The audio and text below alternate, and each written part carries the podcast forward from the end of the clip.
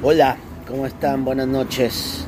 Terminó una jornada más de las eliminatorias sudamericanas. Bueno, todavía está jugando Perú con Argentina. Gana Argentina 1-0, pero eh, vamos a ver qué pasa después. Una jornada bastante sorpresiva para muchos, pero los que han visto la eliminatoria se pueden dar cuenta que los equipos que mejor trabajo tienen son los que están alcanzando los mejores resultados. El partido de Venezuela con Chile, ya lo señalamos, un partido que Venezuela lo iba a complicar a Chile por, por el nivel de juego que viene demostrando el equipo de Berizzo, las ausencias que tuvo Chile, por ejemplo el lateral derecho catalán y de improvisación que tuvo Berizzo al ponerlo a Loyola lateral de Huachipato y no poner a Matías Fernández de Independiente del Valle, creo que termina pasando factura, la expulsión eh, de Núñez, realmente infantil, un jugador profesional de selección que juega en el fútbol internacional, no puede cometer esos errores, en fin, mucho que corregir la selección chilena y muy bien el equipo de Batista de Venezuela, con jugadores ya consagrados como Soteldo, como, como el mismo Rondón, eh, jugó eh, Sosa, jugadores que marcaron una gran diferencia y, y hicieron ver muy mal al seleccionado chileno. Pero bueno, seguramente quieren que hablemos del partido de Ecuador y creo que el partido de Ecuador hay mucho que, que corregir la selección ecuatoriana le cuesta mucho generar fútbol, le cuesta mucho generar oportunidades de gol, se basa mucho en lo que puedan hacer sus volantes. El día de hoy intentado mucho Moisés Caicedo, Kendrick Páez, los extremos que anteriormente en otras eliminatorias marcaban la diferencia, hoy no, no son punzantes, ni Preciado por derecha, ni, ni Chávez por izquierda y se encontraron una selección colombiana que, que fue muy ordenada, que primero lo esperó Ecuador, un gran partido de Arias, un gran partido de Díaz, un gran partido de Uribe, eh, el otro volante de contención, de cortar los circuitos a Ecuador, a Moisés Caicedo, que que le costó mucho afianzarse, soltarse las marcas para poder ser el encargado de generar. Y, delanteros que le intentaron, pero sus limitaciones no ayudan. En el caso de Kevin Rodríguez, sabemos las limitaciones que tiene, la luchó, la buscó, provocó que algunos jugadores colombianos fueran amonestados. Ener Valencia no está pasando un buen momento, eh, desconectado totalmente del juego ofensivo de Ecuador. Eh, debería ser el encargado de, de romper líneas, de encarar, de, de doblegar en el mano a mano a la defensa colombiana, no lo pudo hacer. Después intentó con el ingreso de Julio, con el ingreso de, de Mena, pero nunca Ecuador encontró una fórmula de romper esa defensa colombiana que estuvo muy bien planteada. Eh, y la diferencia la marcó un tipo como, como Díaz, eh, jugador rapidísimo, que se puso el equipo al hombro, que, complicó totalmente a la defensa de Ecuador eh, en el mano a mano, haciendo individuales, individualidades. Lo hizo ver muy mal a Torres, lo hizo ver muy mal a Pacho. Todas las pelotas a las espaldas les costó a la selección ecuatoriana y, y creo que la saca barata porque pudo haber perdido el partido.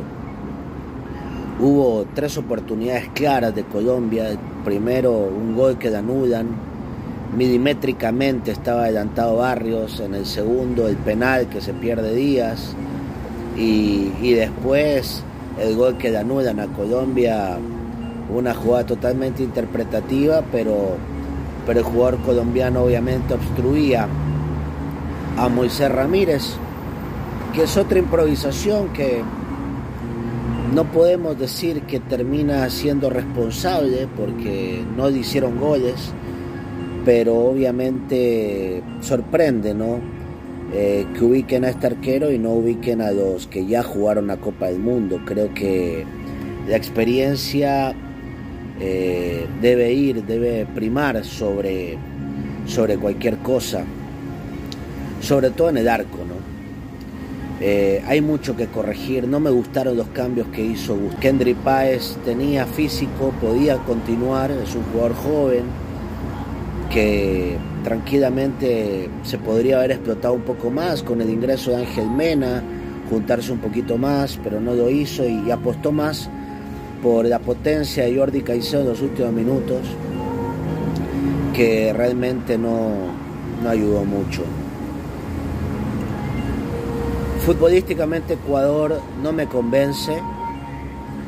En los partidos que viene disputando las eliminatorias le ha costado muchísimo. Frente a Uruguay se le ganó. Se ganó por un balón detenido, cabezazos de Félix Torres. En Bolivia aprovechando los espacios que dejaba la selección boliviana que de forma desesperada por intentar conseguir una victoria dejaba muchos espacios y esos fueron aprovechados por Kendry Páez y por Kevin Rodríguez para darle la victoria. La derrota con Argentina se planteó bien en defensa, pero muy poco ofensiva. Y bueno, el gol de Messi, ya lo dijimos muchas veces, que fue una genialidad. Así que queda la duda de lo que nos presenta esta selección. Todavía la eliminatoria está enterita, Ecuador está en zona de clasificación, pero está todo muy apretado.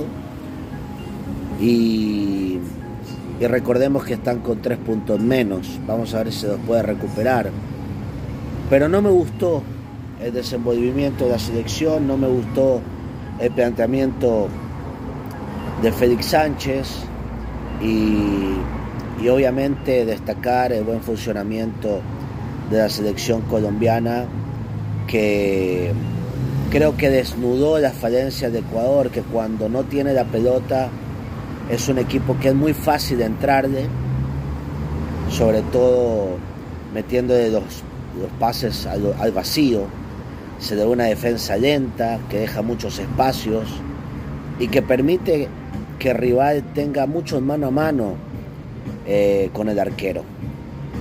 Ojalá haya correcciones y, obviamente la eliminatoria es muy larga, clasifican siete, así que vamos a ver en qué termina toda esta historia, este sueño mundialista.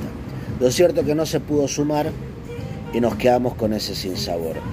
Felicitar lo que está haciendo Uruguay con Marcelo Bielsa, se de un equipo trabajado, un equipo que lo complicó a Brasil y era de esperarse una victoria de Uruguay por lo que viene haciendo en estas eliminatorias. Hizo un gran partido frente a Chile, eh, le hizo un buen partido de Ecuador y ya lo dijimos, el balón detenido impidió que la selección uruguaya hiciera su negocio en Quito y, y contra Colombia mostró que es un equipo con mucha velocidad, con mucho orden y que va a dar de mucho de qué hablar.